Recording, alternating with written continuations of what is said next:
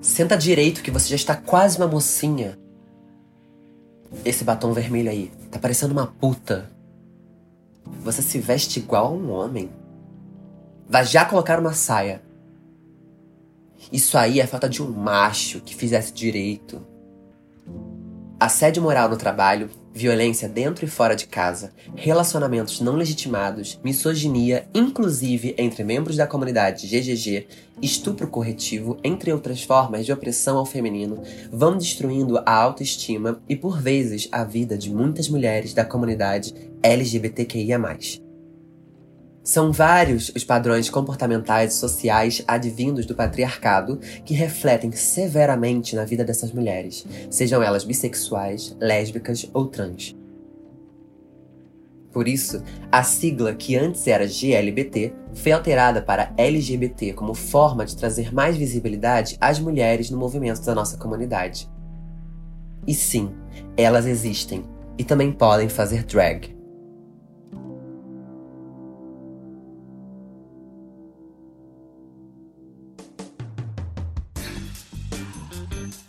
Olá, seja muito bem-vindo ao podcast Arte Queer, um programa sobre arte, cultura e comunidade LGBTQIA+, apresentado por mim, Fenty Hanna, e com participação especial de Melissa Lorange. O podcast Arte Queer é um programa com oito episódios que vão ao ar todas as quartas, às 18 horas, sempre com um tema diferente e um convidado super especial. No episódio de hoje, vamos fazer a ponte aérea Rio-São Paulo para conversar com ela, que é drag queen, burlesque, atriz, modelo plus size, hostess e performer. Seu trabalho consiste em questionar os padrões impostos às mulheres, a gordofobia enraizada no meio LGBTQ e criticar o que é feminilidade e masculinidade por meio da mistura entre teatro, dança e burlesco. Foi convidada como uma das especialistas do programa Nasce uma Rainha, apresentado por Gloria Groove e Alexa Twister na Netflix. Senhoras, senhores e agêneros, com vocês, Ginger Moon. Podcast Arte Queer.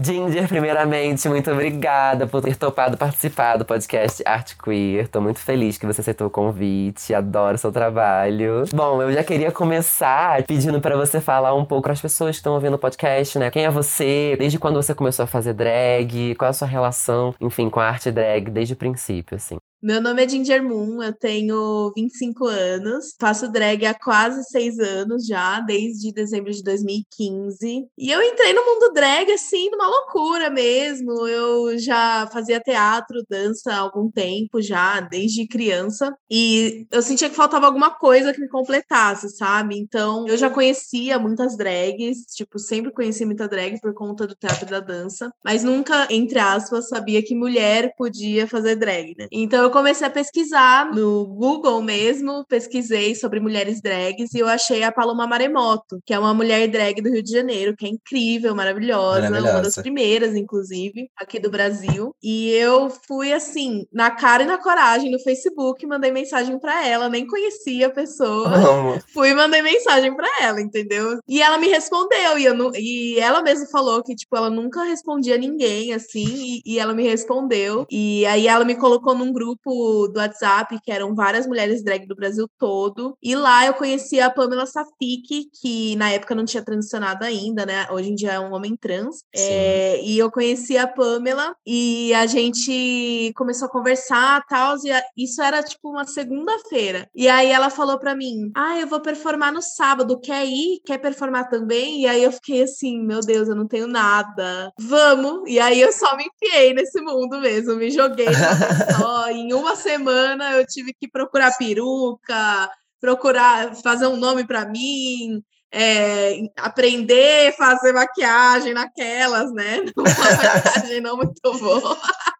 Mas me joguei de uma vez só. Ai, que tudo, que tudo. Como é que foi pra você? Você falou que começou a fazer teatro desde pequena, faz teatro. E foi um gancho, assim, pra você começar a fazer drag, né? E eu percebo também, acompanhando seu trabalho, que você tem experiência com cabaré, né? Com a arte do cabaré. E eu queria que você falasse pra mim um pouco sobre como você relaciona o teatro, o cabaré e a arte drag. Como você conseguiu fazer com que essas, essas técnicas, essa sua experiência, potencializassem no seu trabalho de drag queen. Sim, eu conheci arte burlesca, assim, por conta da Malone e da Cherry. Malone é minha mãe e Cherry minha irmã, no caso.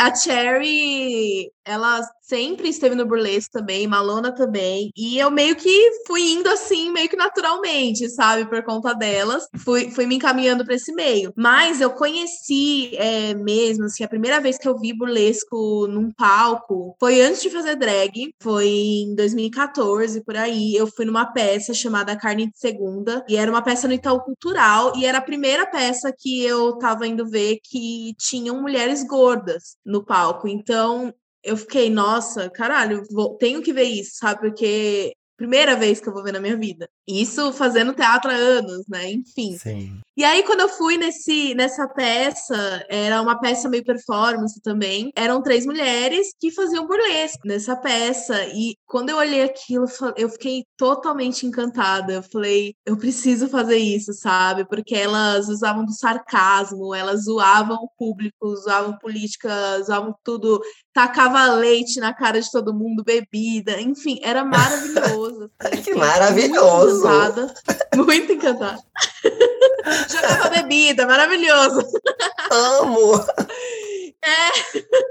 E aí eu fui, tipo, depois de conhecer isso, um pouco de tempo depois eu conheci a arte drag, mas tinha deixado essa, essa coisa do burlesque meio de lado. E aí, por conta da Malona e da Cherry, eu, eu fui entrando mais nisso e fui entendendo que drag e burlesco andam muito juntos, sabe? São ambos super artes marginalizadas, assim, e que tem basicamente a mesma premissa, né? De você zombar de várias coisas que as pessoas pessoas é, querem impor sobre vocês, é, você poder usar de sarcasmo. Então andam muito juntas essas artes, né? E aí eu fui conhecendo e conseguindo fazer as duas coisas ao mesmo tempo, que eu acho que é, foi uma identificação muito boa para mim, muito gostosa, assim, poder trabalhar com draglesk, né, que eu chamo, que é a mistura dessas duas dessas duas coisas. E elas andam demais juntas, elas eh, não, não tem como tirar, sabe, para mim uma coisa da outra, assim, andam muito juntas mesmo. Maravilha, então você incorporou isso para sua drag e é o que você tá fazendo hoje, né? Eu queria saber de você também, assim, uma questão que foi forte para você foi, ai, mulher pode fazer drag? Eh, você falou, né, que você conheceu a Paloma, que foi quem te deu uma força para você começar e mover esse grupo, né, para outras mulheres mulheres poderem fazer drag também. Como é que você conseguiu, de certa forma, passar por cima disso, dessa instituição que criaram que só homens gays cis podem fazer drags? E como você se vê hoje no meio artístico da cena drag? Porque ainda é uma questão, né? A gente sabe que ainda é uma questão para muitas pessoas. E como é que você vê hoje isso tanto para você internamente, quanto também a leitura que você faz das pessoas que te recebem? Como é que você define isso? Como é que você define a forma como as pessoas te leem?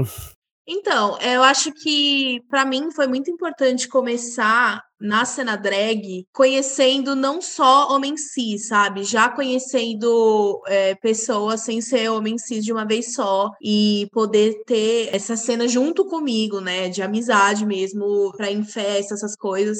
É, de ter mulheres, pessoas trans, enfim, todo mundo junto é, indo em festa. Eu acho que isso acaba trazendo uma força que, que se eu tivesse sozinha, por exemplo, eu não, não teria, né? E depois de eu começar, um tempo depois, a gente fez um grupo chamado Riot Queens, que era só de mulheres drags, né? Então a gente ia, imagina, em bonde mesmo para as festas, né? E aquilo, querendo ou não, acaba, né, assustando um pouco os homens cis que adoram falar bosta, entendeu? Adoram falar bosta na internet, não sei o quê, mas na cara a cara não tem coragem, né, no caso. Então, eu acho que isso foi o mais importante para mim, conhecer toda uma cena é, que não envolvia só os homens cis, e depois, mesmo conhecendo bastante homem cis e tal, ter, ter a minha família drag, que tem tudo quanto é tipo de gente, de gênero, enfim.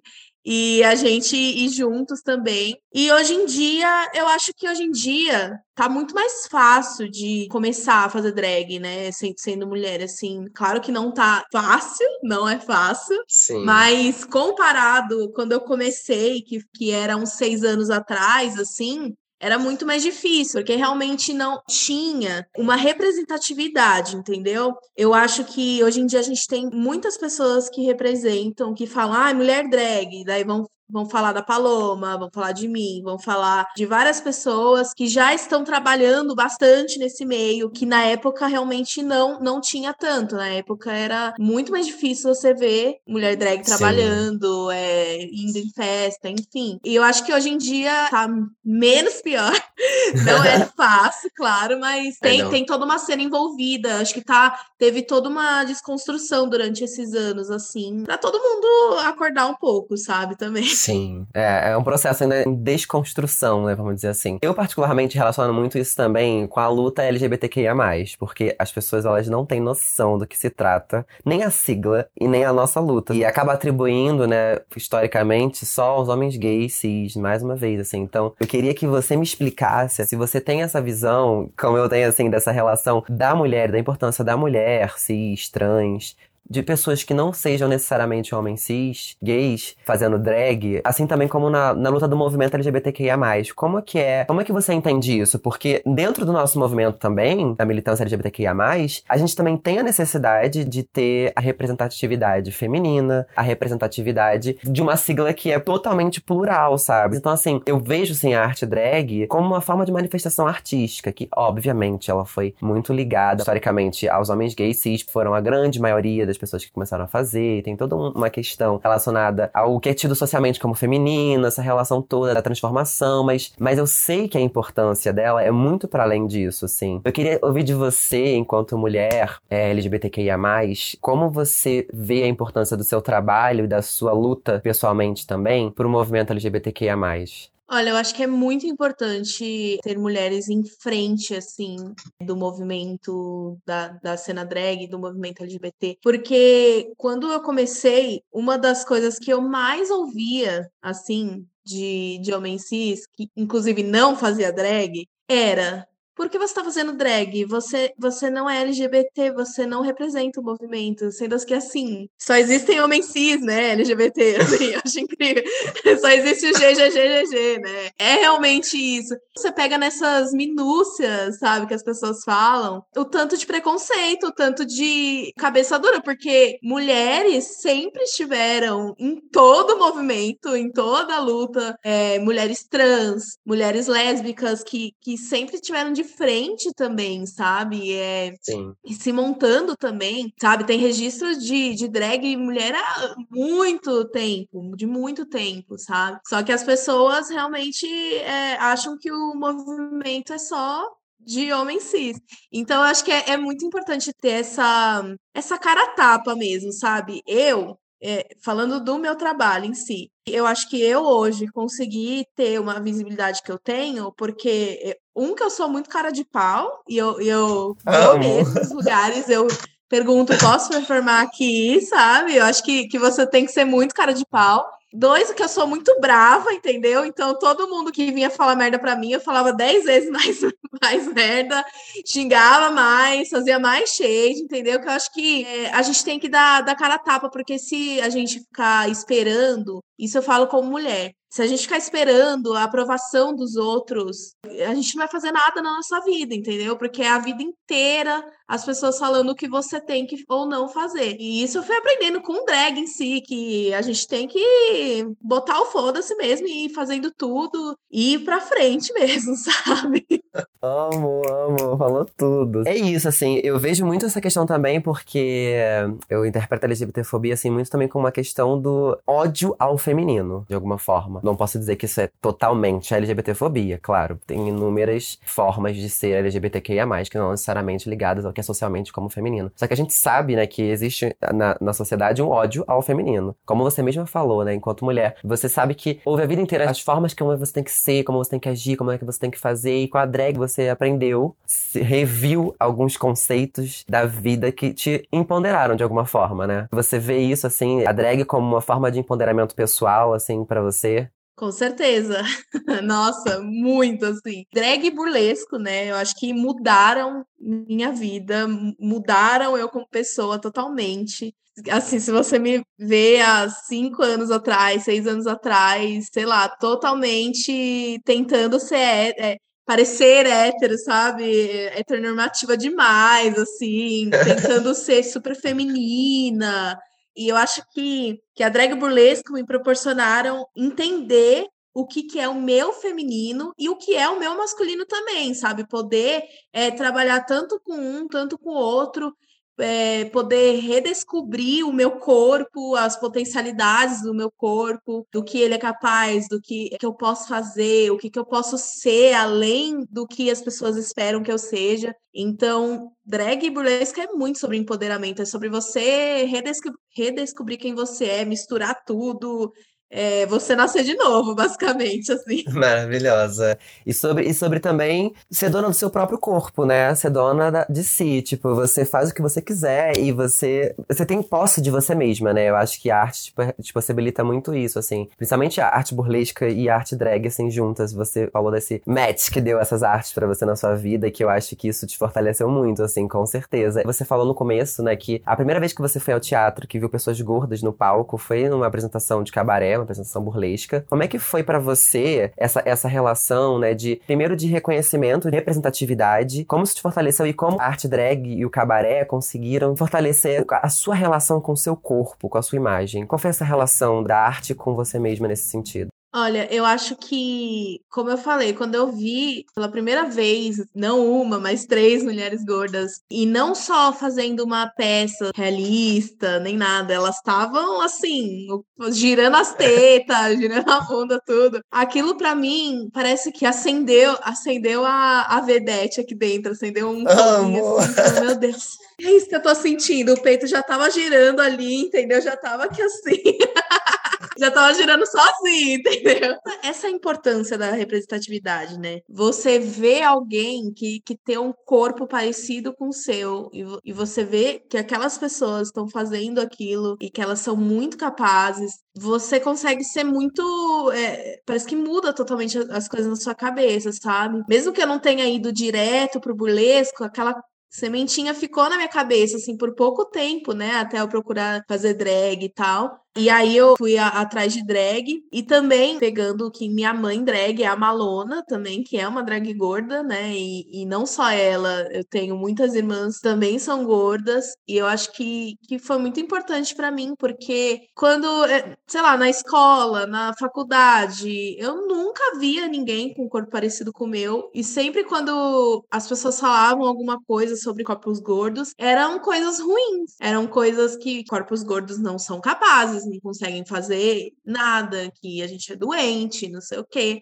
Então, descobrir é, o burlesque, a drag, foi que nem eu falei antes, foi redescobrir meu corpo, assim, redescobrir tudo que eu podia fazer e que as pessoas não queriam que eu fizesse, sabe? Eu descobri muitas coisas que meu corpo é capaz e inúmeras possibilidades que eu ando descobrindo até hoje. E eu sou totalmente outra pessoa, meu corpo é outro, assim, meu jeito de agir mesmo, sabe? Eu mudei por conta da drag, né? Eu acho muito engraçado isso que a gente enfia um monte de maquiagem na cara, peruca, não sei o quê, pra descobrir quem a gente é. que doido, tipo, né? E a gente e a gente descobre. e realmente a gente descobre, a gente muda como pessoas mesmo depois disso, sabe? Então, eu poder me entender como uma pessoa gorda, poder me empoderar como uma pessoa gorda, não não querer mudar isso, não não achar que, que isso é ruim mais, foi por conta da drag do burlesco. Claro que, eu sofro muita gordofobia no meio drag também, já sofri muita, mas como eu falei, eu sou nervosa e dou a cara tava. É isso, corajosa, né? É que virou uma chavinha, né? De que a gente é ensinado a odiar coisas fora do padrões, né? Corpos, belezas, vivências, vidas, né? A gente sabe que a gente é ensinado assim. Porque socialmente, economicamente, comercialmente, existe um padrão de tudo, assim. E você teve uma influência, assim, muito forte, né? Não necessariamente no seu trabalho, mas uma influência externa, um, uma coisa que, que, que pairou assim na nossa nessa nossa geração drag, que é o RuPaul's Drag Race. E a gente sabe que ele impõe, todo, ele tem, de alguma forma, impõe um padrão, né, de beleza, de, de corpos, mesmo que seja, tem, tem alguma diversidade, assim, e mesmo que seja sem maldade, eu acho que, como aquilo ganhou uma proporção tão grande, né, ganhou uma coisa tão grande, eu acho que foi ditando as regras de como deveriam se fazer drags, de alguma forma, assim. E eu queria saber para você, qual é a sua relação com essa influência externa, né? Essa influência internacional e, enfim, porque eu sei, eu vejo muito no seu trabalho muita influência do teatro, do cabaré. Eu acho que que o RuPaul tem, claro que tem um papel muito importante pro meio drag, assim, tipo, absurdo, é muito importante o, o RuPaul para as drags, para o universo drag. Mas, ao mesmo tempo, é, é muita pressão, que nem você falou, porque tem muito fãzinho de RuPaul que acha que sabe o que é drag e Sim. que acha que faria drag melhor que você e que não sei o que, sabe? É, todas essas coisas que, que ai, nossa, eu faria melhor isso, mas não faz, né? Eu acho engraçado, é, nunca faz. Impressionante. Mas, não sei, eu acho que RuPaul me influenciou muito no começo de dessa vontade de montar, assim, é, porque eu, eu estava assistindo RuPaul também na época, e eu acho que, que, claro, conhecer outras, outras drags internacionais, você fala, nossa. E quando você entra no universo drag é muito, é muito uau, né? Tudo assim, você fica tipo, ai meu Deus. Então, vendo o RuPaul, eu acho que isso me trouxe, assim, isso. Só que depois eu acho que eu fui construindo, que nem você falou, a minha própria identidade é, vendo o que, o que tinha a ver comigo, sabe? Então, como eu já, já fazia teatro, o teatro já estava ali colado comigo, a dança, não sei o quê, e já conheci o burlesque, então eu fui criando isso sem tanta influência do RuPaul. Claro que, que é muito influente o RuPaul, é, eu sigo muitas, não sei o quê, eu gosto muito do trabalho de, de várias e tal. Só que eu acho que quando você vai fazendo drag, você vai desencantando um pouco. Sim desse, dessa coisa que a gente acha no começo, né? Que, ai, nossa, meu Deus, internacionais, glamour, não sei o quê. Você vai vendo que, que drag é muito pauleira, é muito difícil mesmo, que só faz quem tem muita coragem e vontade, no caso.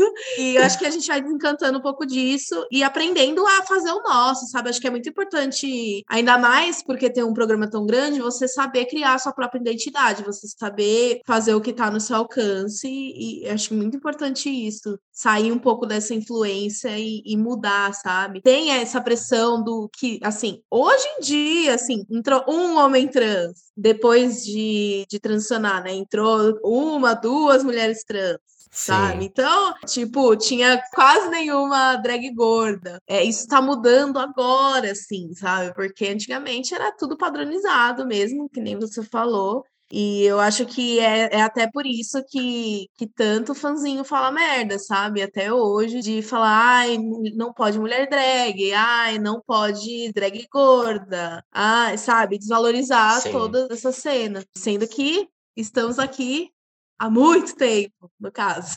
Sim, com certeza. É, a história. A história não, eu não vou nem dizer a história. O capitalismo sempre tem suas garras, suas formas de como refazer a história, né? Eu acho isso absurdo, mas enfim. Eu vi na internet você falando como fazer drag ajudou você na relação com você mesmo, pessoalmente, no sentido da feminilidade, entre aspas, né? Essa questão. Porque você não tinha uma relação, pelo que você disse, muito próxima do padrão feminino e aquilo te afetava, assim, de alguma forma com a sua autoestima e, e você com a drag, que é justamente o excesso de, de, um, de um, tal feminino que supõe-se, você foi descobrindo uma nova forma de se ver, assim. Eu queria que você falasse um pouco sobre isso, principalmente no lugar de mulher, assim, né? Sim, bom, eu, assim, nunca fui muito feminina, assim, né? Minha mãe sempre que, queria me vestir de rosa, né? Isso aqui. Mas eu nunca fui a, a, aquela pessoa pessoa femininíssima, assim, do jeito que ela queria. E eu fui é, meio que rejeitando esses símbolos do feminino por conta de. Ah, quando a gente vai crescendo, né? Quando é mulher, no caso, não só mulher, mas enfim, vai criando corpo, entre aspas, assim, é tanto abuso que a gente sofre, tanto assédio. Eu acho que isso, isso acaba meio que traumatizando um pouco mesmo, sabe? Eu acho que isso foi uma, uma coisa que me, me deu uma afastada real, assim, tipo, foi criando várias coisas em mim, no meu corpo, de rejeitar, de não, não querer esse corpo, de também não me entender como uma pessoa gorda, tipo, de saber que eu era uma pessoa gorda, mas não querer ser uma pessoa gorda por conta de família, sociedade, enfim. Bom, quando eu era pré-adolescente, eu escondia muito meu corpo, só usava preto, não sei o quê, é, me escondia total para as pessoas não, não me verem, assim. E a drag, eu, eu sinto que com a drag eu entendi o lugar do feminino para mim. Eu entendi como que eu posso me, me expressar nesse feminino, podendo ser eu, sabe? E ao mesmo tempo pegar esse feminino e o que você falou, aumentar 500 vezes, né? Porque assim, quando a gente tá lá, mulher tal, usa um batom vermelho, é puta. Usa um decote, é puta, não sei o quê. Então, eu fui lá, peguei, peguei tudo isso e fiquei logo pelada mesmo, com, com um monte de maquiagem, que eu acho que não era isso que queriam. Não era isso que queria, eu fui lá e fiz, entendeu? Então, eu acho que eu encontrei, eu consegui encontrar esse lugar que, ao mesmo tempo que eu estou sendo feminina, eu estou zombando desse feminino que esperavam de mim. Eu estou sendo muito, extremamente mais do que do que queriam que eu fosse, sabe? Sim, maravilhosa. É, é isso mesmo. É sobre isso. Eu queria agora te perguntar sobre seu trabalho, né? Como é que você faz com a arte drag? Ela é um trabalho fundamental para você? É o seu principal trabalho? Ou é um, um, outro trabalho além do que você tem normalmente? Porque a gente sabe que a gente tem que pagar as contas nem sempre. A drag queen é autossustentável, né? E a bicha gasta. Mas enfim. A questão é, além disso, eu queria saber como é que era para você de agenda de trabalho, de, de rolês, assim, antes da pandemia. E como é que foi esse processo durante a pandemia, assim? Assim para você? Bom, drag para mim com certeza é um trabalho. Assim. Eu acho que é a coisa que eu mais trabalho na vida é com drag e com burlesco, né? Eu trabalho demais com isso e nem, nem era a minha intenção quando eu entrei nesse, nesse meio, assim. Foi, foi muito, assim, naturalmente indo para esse lugar. Eu antes era atriz só, bailarina também, e eu sempre trabalhei com teatro e com dança. Mas isso acabou virando a segunda coisa, assim, depois que drag veio, porque drag veio e me deu um tapa tapa na cara tão grande e falou assim, bicho, tu tem que trabalhar com isso, porque isso é, é o que, que realmente me deu assim um gás, sabe? Que realmente estava gostando de fazer e que e que tava dando um retorno, sabe? E sobre os trabalhos antes, bom, a minha agenda antes da pandemia era assim, pauleira, todo final de semana ou na semana mesmo, assim, eu tava fazendo muito trabalho e no começo de 2020, meu, eu tava louca assim, gravando um monte de coisa, fazendo um monte de coisa, não sei o quê, e aí do nada parou assim tudo assim. Então foi um baque para mim enorme assim, porque porque a gente trabalha com a noite e de repente não tem noite. como que como que faz, sabe? Para mim foi, foi muito difícil, é, ainda mais que eu tinha acabado de, de me mudar, então foi tipo um puta processo, assim. E eu fiquei uns bons meses sem trabalhar com drag, porque não tava tendo realmente nada, assim, tipo, nenhum produtor não tava tendo nada, absolutamente nada, nem coisa com internet, né? Então, trabalhar mesmo, eu, eu fiquei bons meses sem trabalhar com drag. Daí eu tive que voltar a dar aula de alongamento, continuo até hoje, porque as coisas estão começando a voltar agora, né? Mas é, na pandemia eu trabalhei com muita coisa online, né? É, fiz bastante coisa online, mas era mais esporadicamente mesmo, assim. Sim. E agora que tá voltando, que a agenda tá enchendo de novo, axé. Axé. Tá muitos, muitos shows aí, teve gravação, não sei o quê, e, e tá vindo aí. Mas tá voltando aos Amo. poucos, né? Claro. É, gradativamente. Mas você, durante a pandemia, você se reinventou assim de alguma forma? Ah, eu preciso focar na internet, eu preciso fazer alguma coisa para as redes sociais, alguma coisa assim. Você investiu nisso? Você fez isso? Como é que foi? Tentei ser blogueira, mas odiei.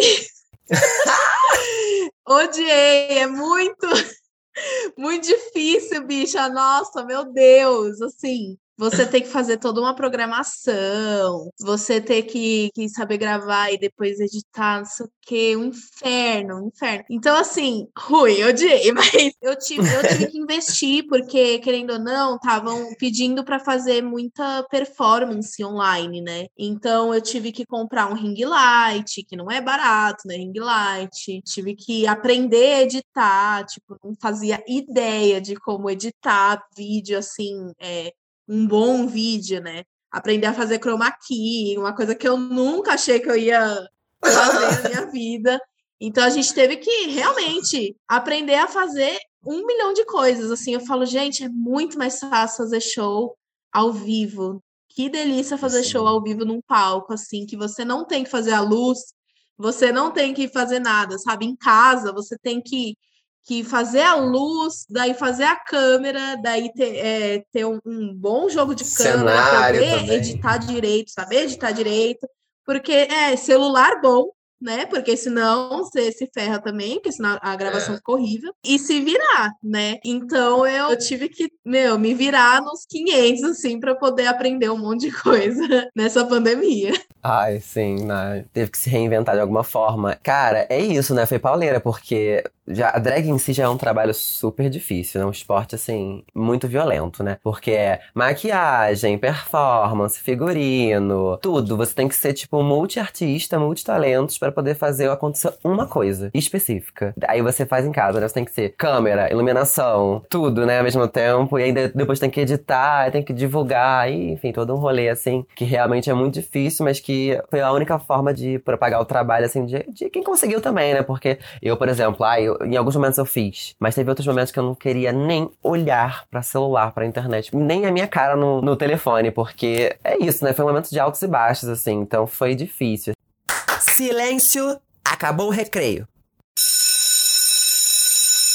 Atenção, a aula já vai começar. Salvem a professorinha. Olá, todos, todas e todos. Bem-vindos a mais um Drops de Conhecimento Drag Queen com a sua professora Melissa Lorange. Hoje eu vou falar da minha área de formação, que é a língua portuguesa. Pra gente conversar sobre um assunto que é polêmico, que são os pronomes e a linguagem neutra. A linguagem neutra tem algumas utilizações. Dentre elas, a principal é não masculinizar o plural. Porque sempre que nós precisamos fazer o plural, nós colocamos no masculino. Não importa se existem 50 mulheres na sala e um homem.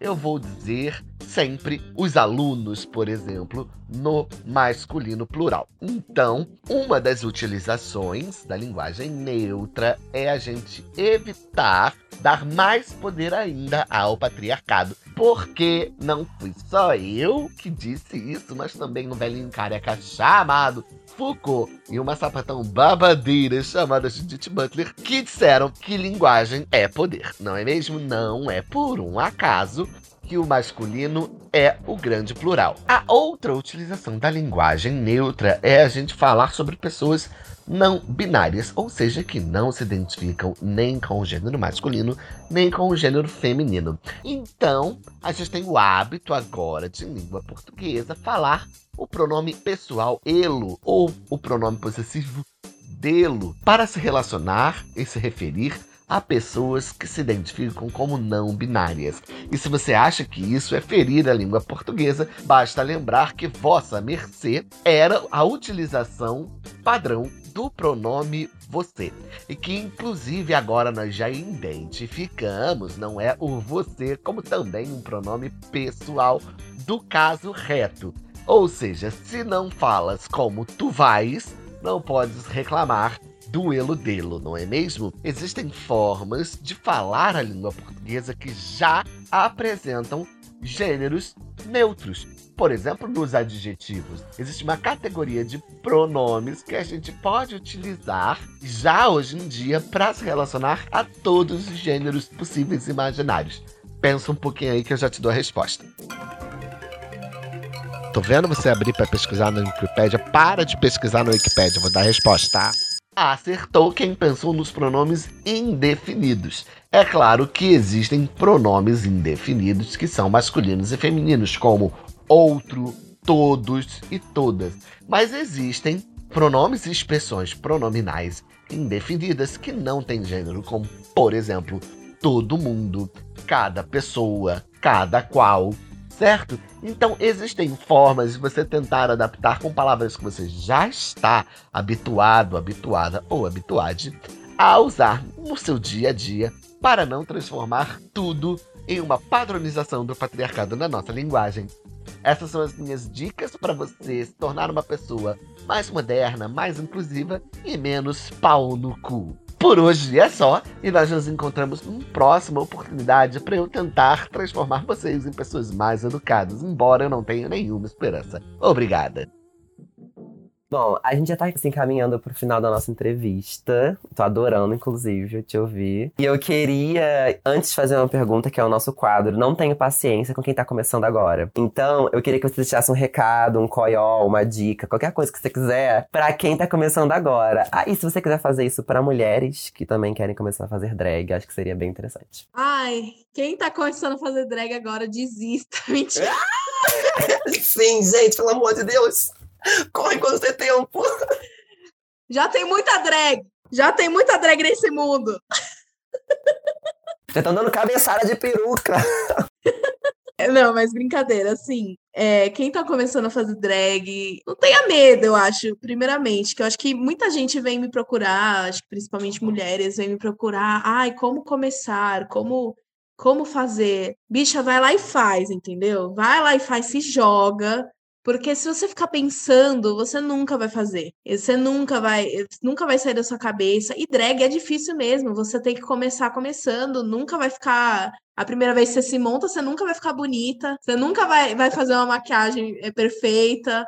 Peruca vai estar horrorosa também. Então, assim, tem que se jogar. Eu acho que é o mais importante, se jogar fazer valer a pena para você, sabe? É, querendo ou não, hoje em dia drag é meu trabalho e é muito difícil, difícil pra caralho, não vou mentir. Tem dias que eu não quero nem pensar em drag e a gente tem que pensar, né? Mas, primeiramente, drag é sobre diversão e é sobre você realmente descobrir quem, quem você é e redescobrir várias coisas em você, poder aprender com isso. E eu acho que isso é o mais importante. Maravilhosa.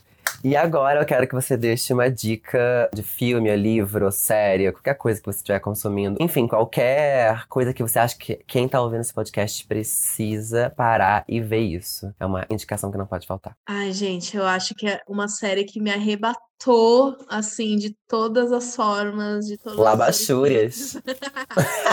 Foi.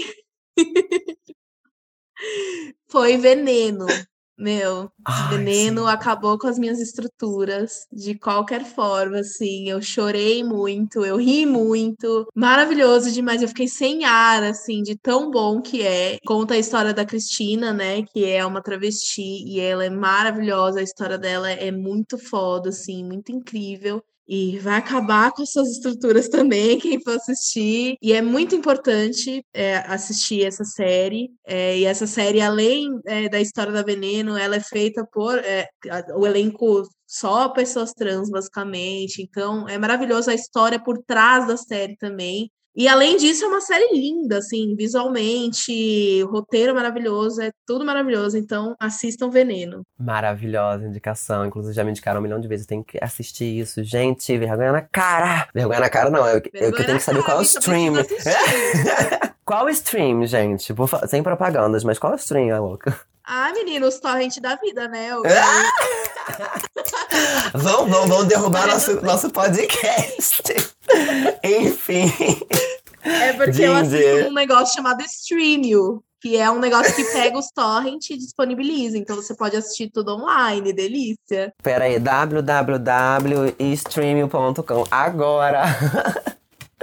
Ginger, amei conversar com você. Muito, muito, muito obrigada por conversar comigo, por aceitar o convite. Amei, achei sua fala super necessária, essencial, assim. Eu adoro seu trabalho. Desde que eu conheci você, eu não sei exatamente quando é que foi, mas eu tenho acompanhado. Inclusive, eu te vi na série da Netflix da Glória Groove. Eu gritei muito que eu não sabia que você tava. Eu fiquei, gente.